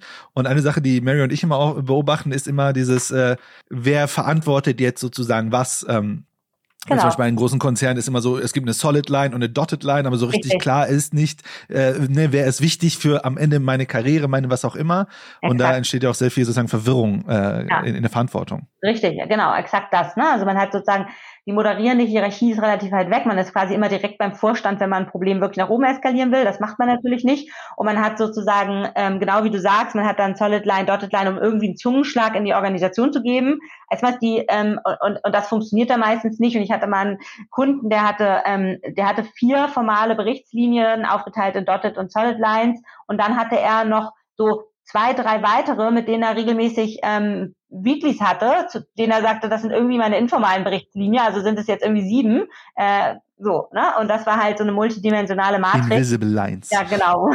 ja. ähm, ja, das gibt's eben in Matrix-Organisationen. Und, in, und bei Holocracy geht es ja darum, dass man sozusagen die, die ähm, Bugs der formalen Organisation möglichst schnell wieder aus dem Weg räumt, um flexibel auf verschiedene Gegebenheiten ähm, quasi reagieren zu können. Und das macht man eben, indem man die Organisationsstrukturiertheit ähm, ein bisschen runterschraubt und stärker auf Interaktionsformate setzt, in denen das ausgehandelt werden kann. Da gibt man, vergibt man dann unterschiedliche Rollen und du darfst halt nur mitsprechen, wenn es deine Rolle wirklich ähm, betrifft und so weiter. Und da würde man sagen, Vorteil ist natürlich, dass man tatsächlich schneller und flexibler reagieren kann. Nachteil ist, dass äh, die Übersicht darüber, was gerade entschieden worden ist, relativ schwer ähm, herzustellen ist, auch wenn man ein Glassrock oder andere Tools dafür einsetzt und dass man eine extrem taktlose Organisation baut. Ja, also man baut halt ständige Bruskierung mit, du darfst hier einfach nicht mitsprechen oder es ist einfach nicht dein Thema und da müssen wir erstmal eine neue Regel finden und so weiter. Und da haben wir in der ähm, empirischen Beobachtung, das haben wir ein, ein Kollege von mir, Finn und ich, wir haben ein Forschungsprojekt gemacht zu postbürokratischem Organisieren. Da haben wir uns holokratische Organisationen angeschaut und da haben wir eben festgestellt, dass sozusagen dieser soziale Kit in holokratischen Organisationen oft nachorganisiert werden muss. Also da muss dann wirklich gesagt werden, lass uns mal wieder ein Trinken gehen oder lass uns mal irgendwie einmal die Woche frühstücken, damit man halt irgendwie noch, sage ich mal, soziale ähm, Kontakte miteinander hat, die äh, diese, diese Taktlosigkeit der, der Meetingstrukturen Holocracy ein Stück weit kompensieren jetzt so ein bisschen in eine andere Richtung gedacht, was mich interessieren würde, weil wir haben ja, du hast ja vorhin erklärt, ne, woran kann man denn arbeiten? Ne? Das sind im Grunde die Kommunikationswege und so weiter. Wie die arbeitsteilige Organisation am Ende ja dadurch äh, strukturiert wird. Wie sieht's denn aus so wie mit so Mechanismen der Bewertung von Mitarbeitenden, Entlohnung, Boni und so weiter? Äh, wie wirken die sich denn dann sozusagen aus einer Systemtheorie auf, äh, ja, auf das System und damit auch auf die Mitarbeitenden aus? Naja, ich würde halt sagen extrem, weil, also zum Beispiel, ich mache, mache ein Beispiel aus einem Konzern, die haben die 300, dieses 360-Grad-Feedback eingeführt. Ne? Das kann man ja auf ganz unterschiedlichen Weisen einführen. Das kann auch bestimmt ganz hilfreich sein. In diesem, ähm, in diesem Konzern war es eben nicht, weil es war sehr stark mit der Entlohnungsstruktur und der Karriere ähm, den Karriereschritten gekoppelt, ja. Und jetzt wusste man halt das ganze Jahr, dass am Ende des Jahres man in dem Kreis der Hauptabteilungsleiter sich gegenseitig evaluiert ja, also die, mit denen man eigentlich den ganzen Tag um Ressourcen ringt und mit denen man eigentlich sozusagen die Machtkämpfe äh, in der Organisation ausfechten muss, weil man um, auf den gleichen Topf Ressourcen äh, zugreift und das einfach wichtig ist, ähm, dass man, dass man da nicht äh, überbordend Ressourcen verwendet, weil das eigentlich funktional, dass die miteinander um diese Ressourcen ringen, ja. Aber das hat man jetzt nivelliert, indem man halt gesagt hat, die müssen sich halt im 360 Grad Feedback eben gegenseitig feedbacken und dann hat man plötzlich sag ich mal, die Tauschhandel verändert, die einfach notwendig waren, um eigentlich in, in, in diesem Forschungs- und Entwicklungsbereich gut miteinander ähm, in, in die Arbeit zu kommen und gute Ressourcensteuerung im, im Top-Management sicherzustellen, ja, oder Mittelmanagement. Und das ist halt ähm, auch so gut gemeinte Lösungen, ja, die, die sagen, ähm, wir, wir bauen jetzt 360 Grad und in alle Richtungen und die Peers unter sich auch und von oben nach unten und in alle Richtungen. Und dann ähm, greift man aber sozusagen in die faktische Struktur, in die faktische Erwartungsstruktur der Organisation in, nicht intentional sehr stark ein und verändert die teilweise auch zum Schlechteren. Das ist ja auch, also gerade im Konzern ist es ja in der Regel so, dass man befördert wird, wenn eine Stelle frei wird. Äh, das heißt, ne, wenn die alle auf einem ähnlichen Level mhm. sind, dann sind das ja wahrscheinlich auch noch Konkurrenten um äh, Beförderung. Das heißt, da ist ja auch nochmal genau. die Frage, wie gut möchte ich jemand anderen bewerten, weil das ja direkte genau. Rückkopplung hat auf mich. Ähm, und hier finde ich es aber super inter äh, interessant, weil, ne, also euer Buch heißt Die Humanisierung der Organisation. Und ich glaube, gerade solche Sachen wie 360-Grad-Feedback zielen ja extrem darauf ab, quasi nicht nur, wie gut mache ich meine Arbeit, sondern wie gut bin ich als Person, während ich meine Arbeit mache. Weil da, also ne, wenn wir sagen 360 Grad und von jeder Seite kann man mich bewerten, dann ist es ja nicht äh, eine Bewertungsperson genau. von oben sagt, so viel hast du jetzt der Organisation gebracht. Äh, ne, wie objektiv man das messen kann, ist natürlich eine zweite Frage, aber ähm, sondern ein, eigentlich bewerte ich dich als Person, als ganze Person in Anführungsstrichen. Mhm. Ja, Genau, und, ähm, und da, auch da wird sozusagen die Person eben mit solchen Mechanismen massiv in, in Anschlag gebracht. Und also wir haben da extreme Situationen beobachtet, bis hin dazu, dass eben ähm, ja einer Führungskraft dann Coaching empfohlen worden ist und verabreicht worden ist, weil die Kollegen und also das die kannten wir wirklich gut, deswegen konnten wir das gut be, ähm, beurteilen, weil die Kollegen sozusagen aus karrierestrategischen Gründen eben dem eine schlechte Führungs äh, äh, schlechte Führungs Skills ähm, attestiert haben, ja, und dann ähm, musste diese Person eben Trainings über sich ergehen lassen und, und Coachings über sich ergehen lassen. Das, also das ist, äh, wenn man davon spricht, dass Organisationen übergriffig sind, das ist richtig übergriffig. Ja, das ist ja, ja das ist krass. Also das ist ja dann äh, wirklich krass, wenn man das sozusagen dann im größeren Kontext betrachtet, wie Mary das gesagt hat. Jetzt könnte man ja so ein bisschen euer Buch kritisieren. Und zwar dahingehend, ihr, ihr steigt ja in wirklich vielen Themen äh, rein, die ja heute im Grunde äh, ja auf unterschiedliche Art und Weise diskutiert werden. Aber ihr räumt ja im Grunde mit ganz vielen Sachen auf. Ne? Also in einem Bereich redet ihr über Formalstruktur, zu viel Regeln, zu wenig Regeln, Führung, gute, also viel Führung, wenig Führung oder wo ist Führung, ne? dass äh, Leute sollen mit, miteinander reden, weniger miteinander reden. Also ihr baut ja eigentlich diese ganzen Dinge, wo man ja eigentlich sagt, ah, dann müssen wir hin optimieren und so weiter, baut die ja immer sozusagen die Dichotomie auf und zeigt ja eigentlich, dass beide Enden der Dichotomie problematisch sind.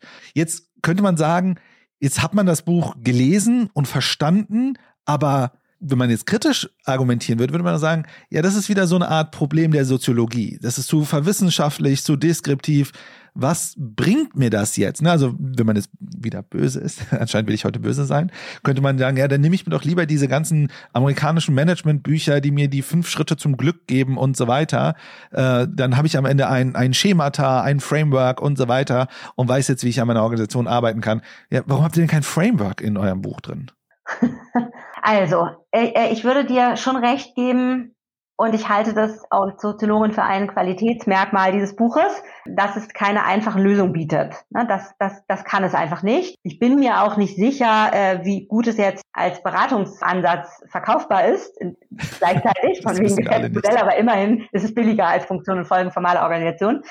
Also das, das, das nicht. Aber ob dass wir kein Framework haben, würde ich nicht sagen. Also wir haben quasi den Blick auf die beiden Seiten der oder drei Seiten der Organisation zu sagen, es gibt eine formale Seite, die haben wir jetzt viel besprochen, es gibt auch die Schauseite, die Darstellung, die Vorderbühne der Organisation, um wieder mit Theatermetaphern zu arbeiten. Und es gibt die informale Erwartungsstruktur. Und jetzt kann man sagen, ich nehme irgendeine Kompaktlösung von der Stange, ja, oder aus einem amerikanischen Bestseller und, und versuche die einzuführen. Und das hat auch macht auch an ganz vielen Stellen wahrscheinlich Sinn, weil man, ähm, mhm. wenn man hier an eine Managementmode heftet, hat man hohe Legitimation, ja. Also man kann im Moment sehr gut mit agilen Modellen um die Ecke kommen und Agilität ist sozusagen auf so einem Werteniveau unterwegs noch, ne? Und dann kann, können die anderen das nicht ablehnen, weil man jetzt sagt, ich, wir werden jetzt agil, deswegen ist das jetzt so. Und dann kann man erstmal angetetscht an sozusagen eine Managementmode, sehr stark auch normativ und ideologisch, wie du es vorhin richtigerweise genannt hast, ähm, Dinge durchsetzen. Deswegen ist das gar nicht dumm, wenn Organisationsmitglieder sich auch an Managementmoden packen. Zumal, wenn sie sozusagen ausdeutbar sind und man dann da, dahinter noch Gestaltung organisiert. Das können, kann man mit unserem Buch jetzt nicht. Aber wenn man will, dass wirklich was nach vorne geht und wenn man die Organisation wiedererkennt in den Beschreibungen, die wir hier auch in ganz vielen Beispielen mitbringen und sagen, schaut mal, ähm, diese Auswirkungen hat zum Beispiel eine schwierige gesellschaftsrechtliche Struktur auf eure Organisation. Und wenn ihr jetzt nicht anfangt, über Strategie eine Orientierung in der Organisation zu schaffen, dann kriegt ihr diese Bugs nicht ausgeglichen oder schaut mal, wenn ihr Führungsmittel in der Organisation so diffus verteilt habt, dass ähm, die eigentlichen Führungskräfte, von denen ihr bestimmte Dinge erwartet, die, die nicht exekutieren können. Oder schaut mal, wenn ihr gar nicht euch anschaut, äh, was für Innovationen, um die Informalität nicht die ganze Zeit zu beschimpfen, was für Innovationen und agile Verfahren ihr in eurer Informalität bereits habt, bevor ihr eine große agile Reorganisation ausrollt, dann kommt ihr halt nicht voran. Dann glaube ich, ähm, hat man so, ich würde sagen, Suchscheinwerfer, keine, vielleicht kein fettes Framework, aber, aber Suchscheinwerfer, mit denen man die Organisation auf Gestaltmöglichkeiten abtasten kann. Aber ich gebe dir recht, es ist nicht einfach und es ist mühsam. Judith, jetzt sprechen wir von Organisationsgestaltung. Darüber, ne, okay, es gibt kein Framework, aber es gibt äh, schon irgendwie Ansätze, wie man reingehen kann und über die Formalstruktur kann man gestalten. Äh, und jetzt möchte ich gerne die Kapitelüberschrift von einem eurer Kapitel vorlesen ähm, und das quasi äh, zum Anlass nehmen, dich danach direkt dazu zu fragen.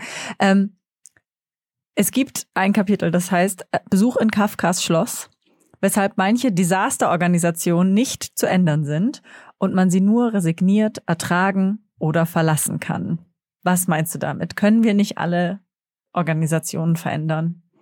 Ja, nee, können wir halt leider nicht. Also Organisationen sind manchmal wie in diesem Beispiel schon so verstrickt in ihre eigene Formalstruktur, dass man sie halt kaum bewegt bekommt. Ja, also in diesem Beispiel geht es halt darum, dass eine Organisation ähm, quasi Reorganisationen immer über Personalabbau gebaut hat. Ja, also das ging auch nicht anders. Das war sozusagen ähm, so vereinbart, dass das nicht funktionieren würde, ohne dass man Effizienzgewinne nachweist, Reorganisation, ähm, Personalabbau zu machen. Das ist eine Organisation, die aber sehr stark Personal abbauen muss und deswegen über Jahre jetzt davon geprägt ist, dass eine Reorganisation die nächste jagt und immer wieder quasi jede Reorganisation automatisch zu ähm, Abbau von Personal führt.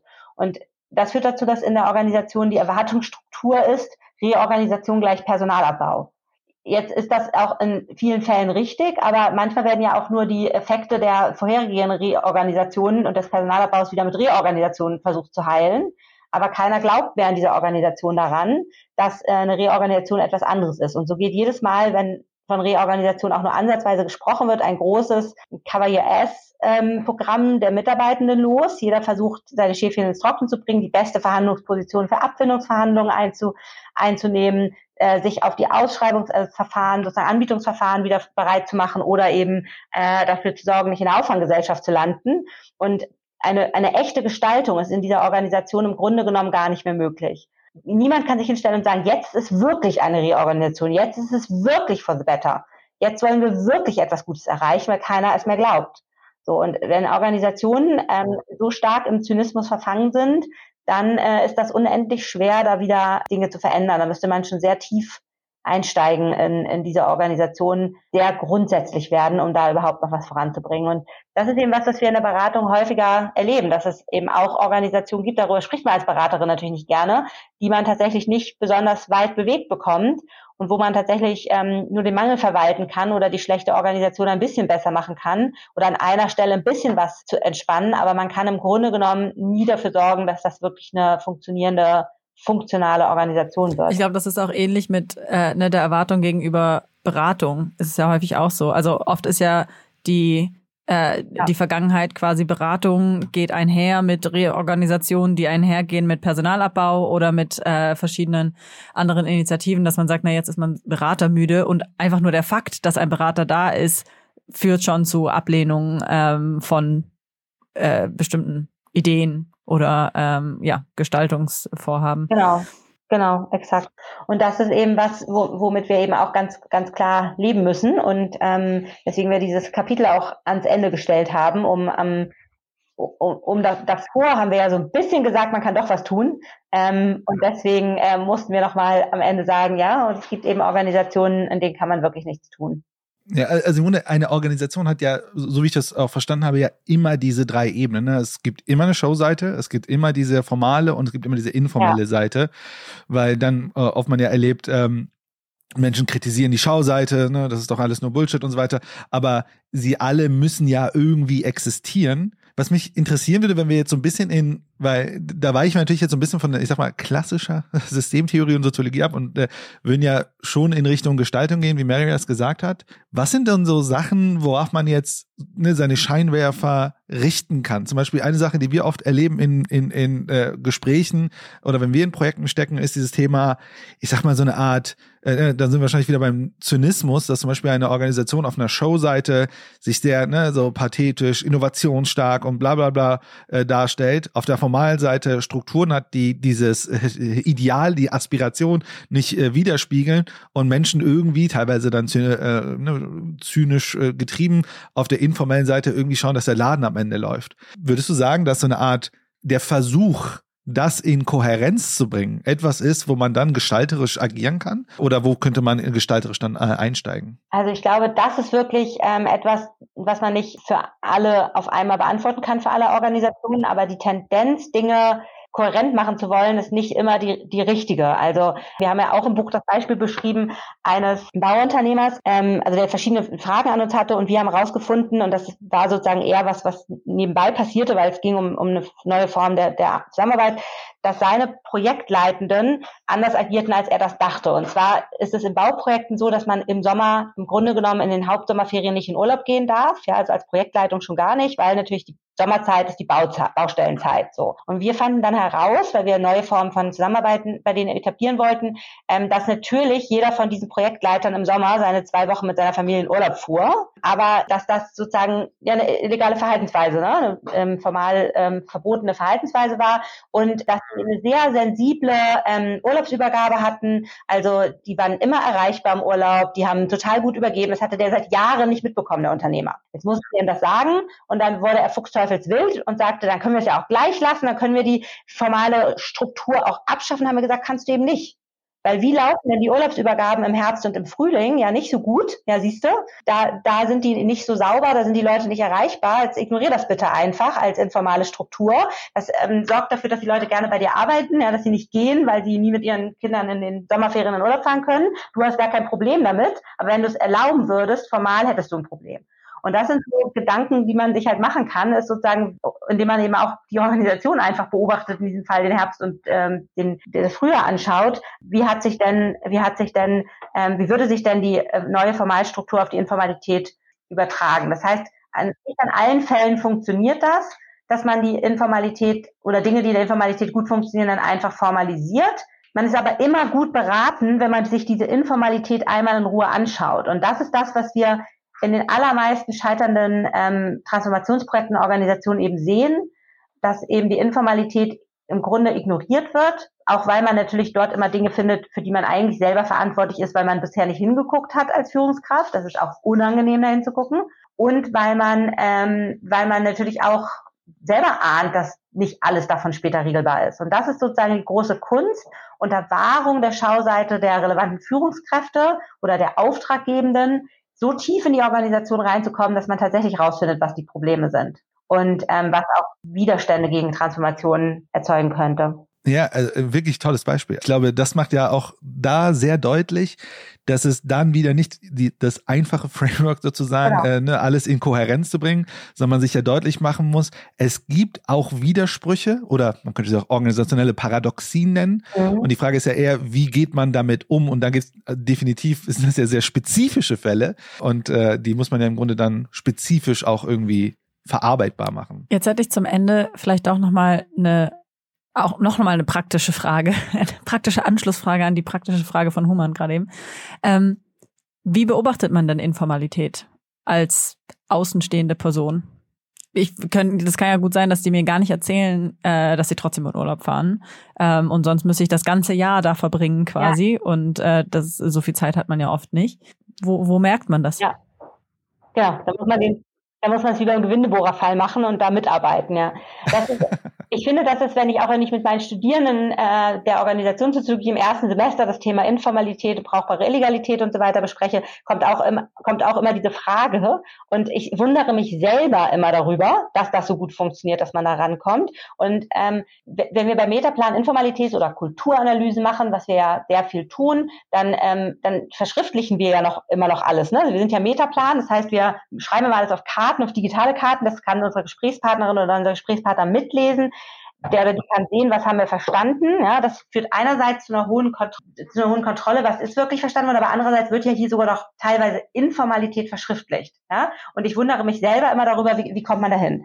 Meine einfache Antwort wäre fast schon psychologisierend, also definitiv an dieser Stelle soziologisch unterkomplex, ist, dass man eigentlich auch ganz, also dass man, wenn man die Arbeitsabläufe beschreibt, wie man sie tatsächlich gut und wie man äh, wie man sie tatsächlich tut und wie man jeden Tag einen guten Job erledigt, wenn man diese Arbeitsabläufe beschreibt, dass man dann dabei einfach teilweise selber gar nicht mehr merkt, dass das jetzt informale Workarounds sind oder einfach auch ganz zu, zufrieden damit ist oder vielleicht sogar stolz darauf, wie man jenseits des Regelwerkes und trotz des Regelwerkes vor allem gute Arbeit leistet. Und das eben dann auch beschreibt. Und wenn dann dabei zugehört wird und das nicht pathologisiert wird oder persönlich zugerechnet wird, dann eben auch ähm, in der Detailbeschreibung ja die Dinge auch offenlegt. So, das ist die eine Antwort und die andere Antwort ist eine diskursstrategische. Also wir führen dann hinreichend viele Gespräche, die wir nennen das semi-anonym sind.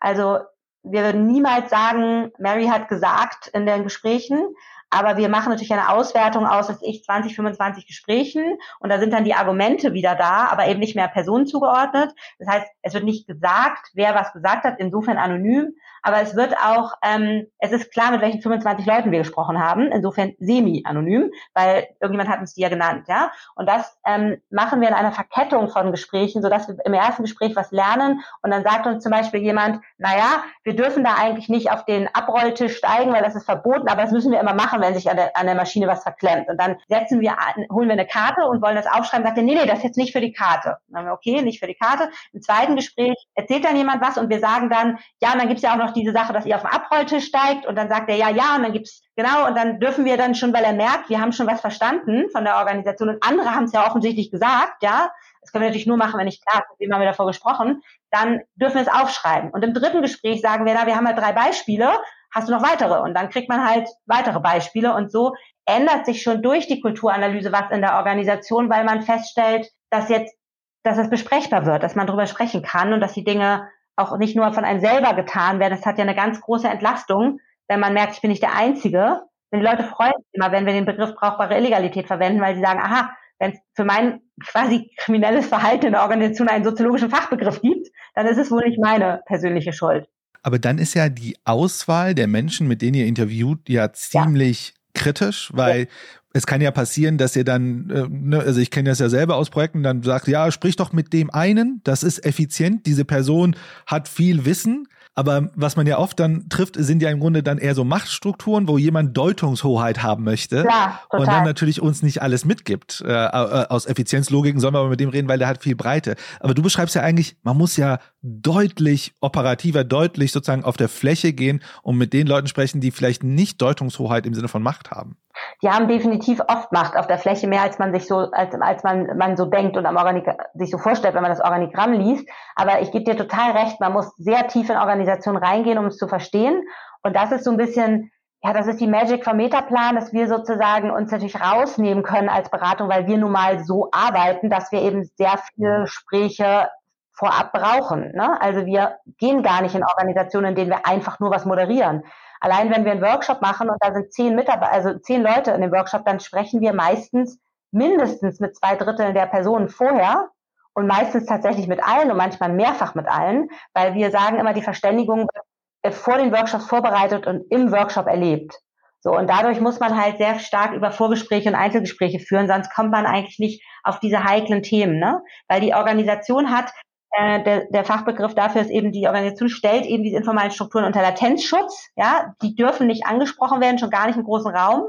Und das heißt, wir müssen extrem sensibel diese Sachen rausdestillieren und wir müssen dann auch, und da kommt dann natürlich die Komponente, dass wir eben keine soziologische Untersuchung machen, sondern also wir machen eine soziologisch orientierte Untersuchung, aber wir sind natürlich in einem kapitalistischen System ähm, als Beraterinnen und Berater. Wir, wir sind natürlich, wir, es können auch Dinge mal wieder in der, in, in der Nichtbesprechbarkeit verbleiben, ja, weil wir sagen, das, das geht im Moment für diese Organisation noch nicht, dass wir das jetzt ans Licht ziehen. Das das würde das Immunsystem der Organisation so stark ausschlagen lassen, dass wir das jetzt nicht besprechen können. So, ne? Und das führt dann manchmal dazu, dass wir nicht Gespräche führen mit, äh, aus, äh, aus Leuten aus einem anderen Vorstandsressort, um erstmal zu gucken, ob man überhaupt in der Lage sein wird, es sich ähm, gemeinsam anzugucken und nicht. Die stehen dann noch nicht mal im Kalender, ja.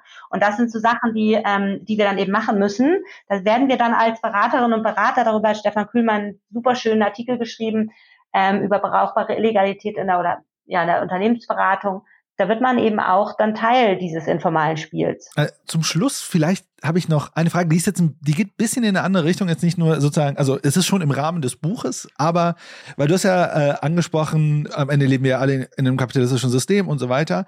Was ich mich oft frage, ist ja, das, was ihr macht oder das, also das Buch an sich und Metaplan ja dann auch, anders rangeht, als das zum Beispiel äh, ja, Ökonomen oder, oder Betriebswirtschaftslehrer, Betriebswirt, äh, ja, Betriebswirtin und so weiter machen. Aber dass doch dieser ganze Markt sowohl in den Organisationen, also die Menschen, die für solche Themen verantwortlich sind, aber auch sozusagen sehr viele beratende Unternehmen und so weiter, die ja sehr stark auf diese ökonomischen Logiken vielleicht noch einen Schritt weiter, so behavioristisch, so verhaltensökonomischen Modellen arbeiten und dann sozusagen ja die Soziologie da eher in der Vergangenheit ja gar nicht wirklich in der Beratung stattgefunden oder ganz wenig stattgefunden hat, vielleicht äh, um, um es äh, um es da sauber zu machen. Wie siehst du das? Wie siehst du denn äh, diese Entwicklung, ähm, ne, weil ihr ja genau ja äh, dort unterwegs seid, weil ähm, ihr ja dann mit Metaplan oder du ja auch als beratende Person jetzt nicht nur den Anspruch habt, sozusagen im Grunde soziologische Arbeiten zu machen, sondern eure soziologische Arbeiten sollen ja auch ähm, spezifische Unternehmensprobleme lösen, die, wofür ihr ja im Grunde beauftragt werdet. Wie siehst du denn genau da, da reinzugehen, zu sagen, ey, eigentlich reden wir hier über sehr komplexe Themen und ne, vielleicht ist ökonomische Konzepte da an einigen Stellen unterkomplex, beschreiben vielleicht das Problem nicht genau und so weiter. Äh, wie sich da, wie, wie sich dieser Bereich entwickelt, dass zum Beispiel Soziologinnen und Soziologen nicht nur halt in der Forschung bleiben oder in anderen Bereichen sind, sondern eigentlich da auch mehr stattfinden sollten, könnten, es gut wäre für Unternehmen, da auch eher eine soziologische Perspektive aufzubauen? Also das ist ja das Thema, was mich komplett umtreibt. Ne? Also wenn man mich fragt, warum, warum arbeite ich beim Metaplan, dann sage ich immer, weil ich genau das mache, was ich machen will, nämlich soziologisch orientierte Beratung. Und dann, Klammer auf, und das ist nicht ganz unwichtig, mit genau den Leuten, mit denen ich das machen will, nämlich mit wirklich extrem klugen Menschen, die alle auch beim Metaplan arbeiten.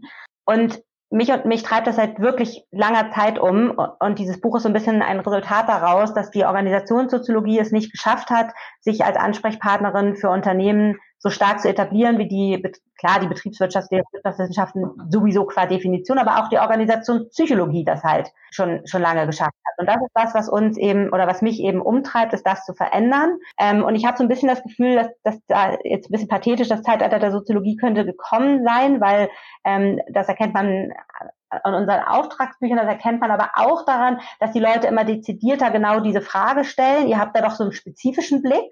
So, und natürlich sind immer noch viele Leute ähm, in den Organisationen gar nicht daran interessiert, warum das, was wir machen, so gut funktioniert, sondern das, die, das, das erklären wir denen gar nicht, sondern all das, worüber wir gesprochen haben, machen wir dann einfach bei uns im Kopf, im Hinterkopf, im Hinterzimmer vom Metaplan zu zweit, in der mikropolitischen Analyse und sagen das unseren Kunden gar nicht. Aber immer mehr, würde ich sagen, kann man auch beobachten, dass genau dieser Ansatz eben ähm, auch eben gesucht wird. Und es ist immer noch eine Nische, ja, also es, es gibt nicht tausende organisationssoziologische Beratungen, es gibt ein paar davon, sind auch viele gut von. Also das, ich, das ist eine gute Nische sozusagen. Wir arbeiten aber auf dem Feld wie alle anderen Beratungen auch, ja, also jede Frage, die sozusagen äh, zur Reorganisationsstrategie, zu digitaler Transformation, zu Projektführung ähm, und so weiter, das sind Fragen, die uns genauso be beantworten äh, oder be betreffen oder die wir beantworten mit für unsere Kunden. Und wir tun das eben mit einem anderen Instrumentarium. Und dieses Instrumentarium wird häufiger, Gott sei Dank, ähm, auch explizit nachgefragt. Früher war es noch häufiger so, dass man am Ende gesagt hat, wie sie das wieder gemacht haben mit den Karten. Das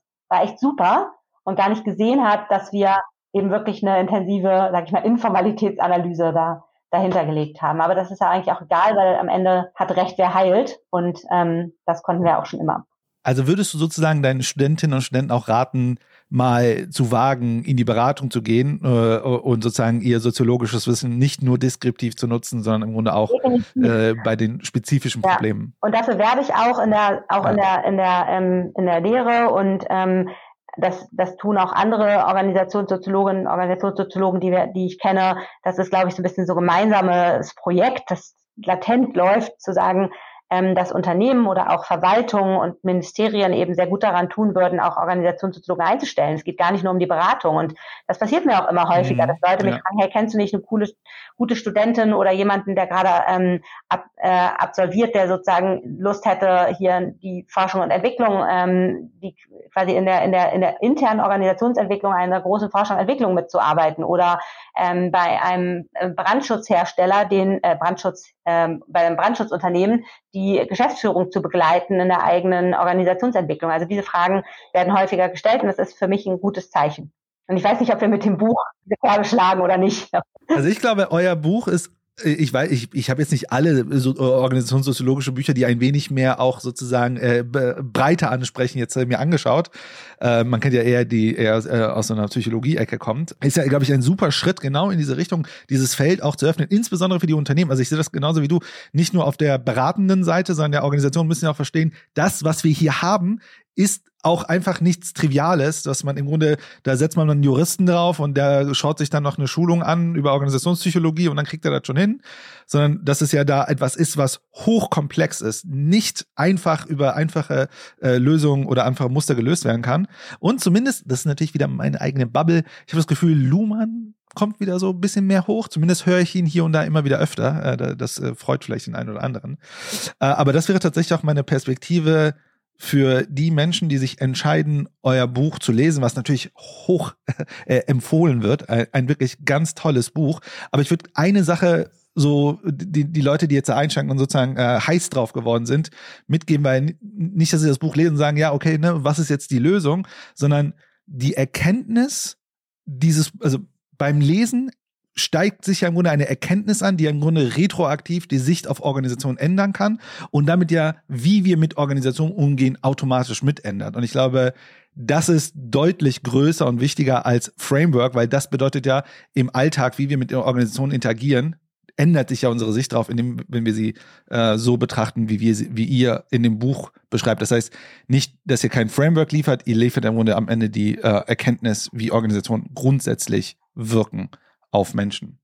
Liebe Judith, wir haben ganz viel gelernt. Vielen, vielen Dank, dass du da warst. Wir haben angefangen ähm, bei, ja, eigentlich auch, wo euer Buch äh, beginnt, bei ne, Organisationen haben ungelöste Probleme und sowas wird dann gerne auf einzelne Menschen ähm, übertragen. Wir haben äh, das an verschiedenen Beispielen gesehen. Ich glaube, ganz am Anfang war vor allem Führung äh, ein großes Ding, ne? wenn man nicht die Ressourcen hat, dann einfach auf die Person abzulegen, äh, aufzulagern es gibt im Prinzip hast, habt ihr auch im Buch beschrieben drei Mechanismen, die das, die das erleichtern. Das ist einmal die Psychologisierung, dann die Moralisierung und die Überdehnung formaler Pflichten. Wir haben darüber gesprochen, was äh, die informelle Erwartungsstruktur ist, was Kultur ist und wo wir eigentlich ansetzen können, wenn wir Organisationen gestalten wollen, nämlich an der Formalstrukturen, an Zielen, an Personal, an, ähm, an äh, Struktur, also quasi an Zuschneidung der Organisation, aber ähm, auch, dass wir da drin natürlich an bestimmte Grenzen stoßen und dass es eine Interaktion gibt zwischen eben Schauseite, informeller Struktur und Formalstruktur.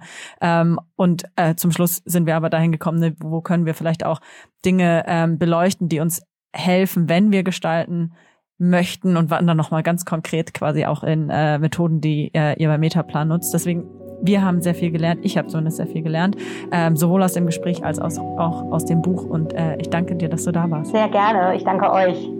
Und vielleicht so ein kleines Nerd-Ding. Ich finde es voll toll, wie eure Kapiteltitel oft immer so diese, die, diese Dialektik haben in der ähm, Betitelung. Das macht ja sozusagen nochmal immer die Spannungsverhältnisse deutlich. Aber es ist nur äh, Nerd-Ding, von daher vielen Dank und äh, ja, äh, viel Erfolg. Danke euch. Money, money, I want more money. I want, I don't even know why. why, why. Die haben auch am meisten Spaß gemacht, die, die Kapitel. ja, ich, ich, ich, ich, Kapitel, hier, was war das hier? Äh, wie soll ich, äh, genau, Managementmethoden als, als Schauseite, Schauseitenpflege als Managementmethode. Ich finde am besten, Papa, ich bin 60, ich kann das allein. Nee, Papa, ich kann das allein. nicht ein Familienunternehmen.